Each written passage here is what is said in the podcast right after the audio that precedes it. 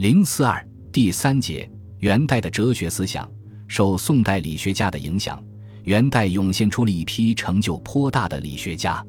开风气之先，在北方传播理学最著名的是赵复，我们在第二章中已经述及，这里不再赘述。元代的理学家按其政治态度，可以分为两类：一类是积极入世，在朝廷上宣传自己的政治主张，如许衡、窦默、郝经等人。另一类是隐居不仕，闭门著述或教授生徒，如刘因、吴承、许谦等人。一元代的哲学家许衡的哲学思想。许衡，怀孟河内人，字仲平，号鲁斋。学者称鲁斋先生。《宋元学案》一书中立有《鲁斋学案》，著有《鲁斋遗书》等。他与刘因、吴承并称为元代三大学者。许衡。刘因又是元朝立国时倚重的学者，官至左丞，国学祭酒。如是姚书弃官不仕，隐居苏门时，许衡从其受学，非常重视朱熹的小学。所谓小学，是朱熹讲的关于洒扫应对的日常功夫。许衡认为这是理学的入门和要筋。他在小学中领悟出许多道理，并努力实践，提出道是民生日用和养民治生的思想。给沉闷的理学带来了清新空气，在元朝被视为诸子之后一人。他对华夷之变的观念比较淡薄，与蒙古统治者的合作毫无芥蒂，提出在元朝管辖的区域内重视儒学，推行汉法，与刘秉忠、张文谦等一起定官制，立朝仪。又参与了制定历法，以儒学六艺教授蒙古弟子。特别是在他大力宣传下，朱熹的四书集注。在仁宗时被定为科场成事，由于他不遗余力地维护封建统治秩序，在元朝是知名度很高的人物。许衡对于天道有自己的看法，他说：“道生太极，含三为一，一气即分，天地定位。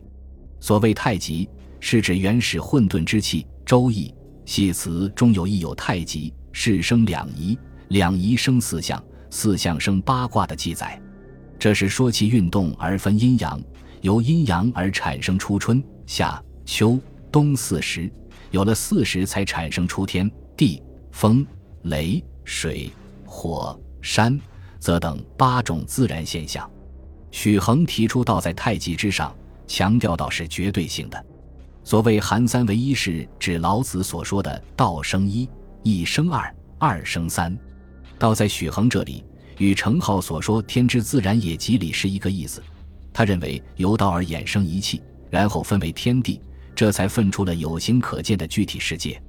一气也叫精气，由精气产生出日月星辰、人和万物等有轮廓的东西。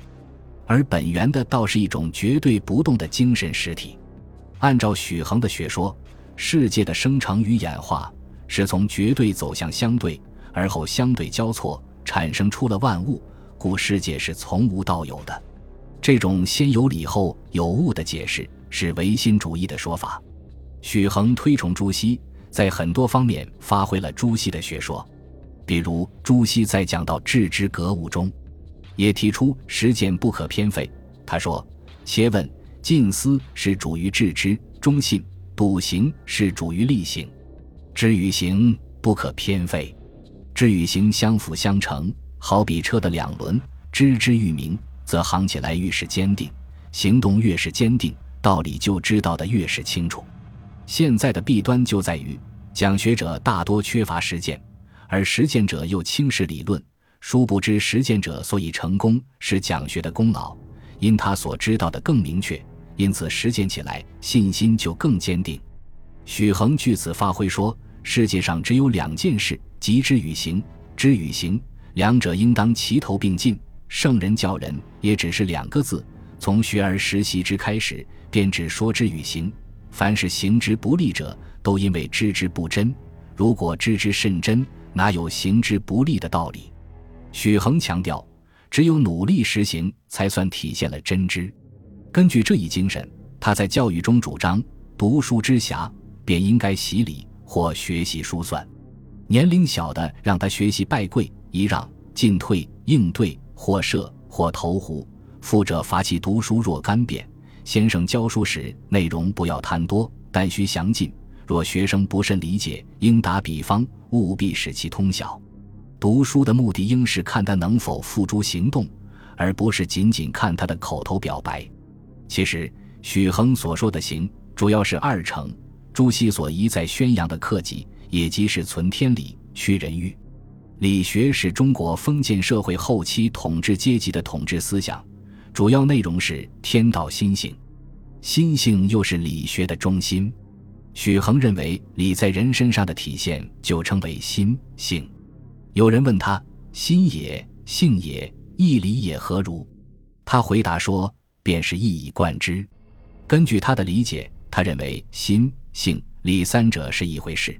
他还认为，人在形成为人时，又受气的清浊不同的影响，所以人在出世之后，其人性已非先天的本然之性，是气质之性，表现千差万别。有的智，有的愚，有的美，有的恶。有的人气质清美，能够超凡入圣，成为大圣人；有的人则气质浊恶，成为与禽兽无异的恶人。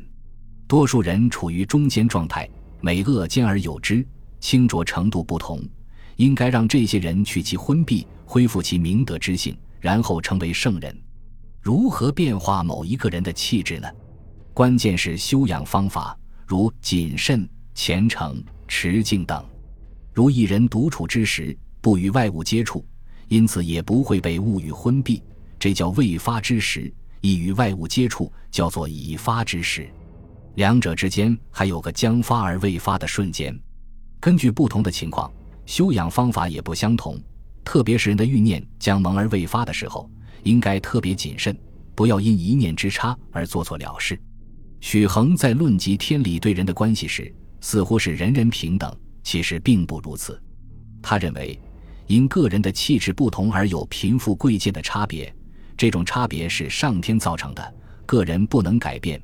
这显然是为社会上现存的不合理的等级制度制造理论根据，是不可取的。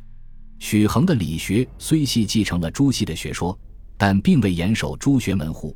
他主张天理存于心中，这与朱熹是不完全一致的。由他所开创的以实践为特征的流派，到了明代变成了朱学的正统。许衡的理学思想固然有唯心主义的一面，但他的贡献也是不应该淹没的。蒙古人崛起于漠北草莱之间，与中原地区相比，无论其经济、政治制度、文化思想都是落后的。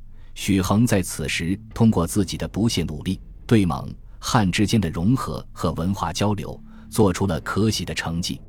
他主持元朝国学，以儒家经典教授蒙古弟子，后来许多达官显宦就出自他门下，成为一代名臣。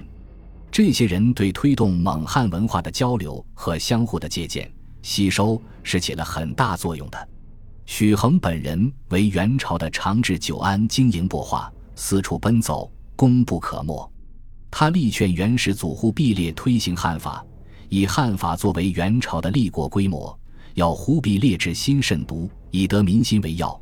同时要兴学校、重农桑，这些建议都是符合当时的实际情况的。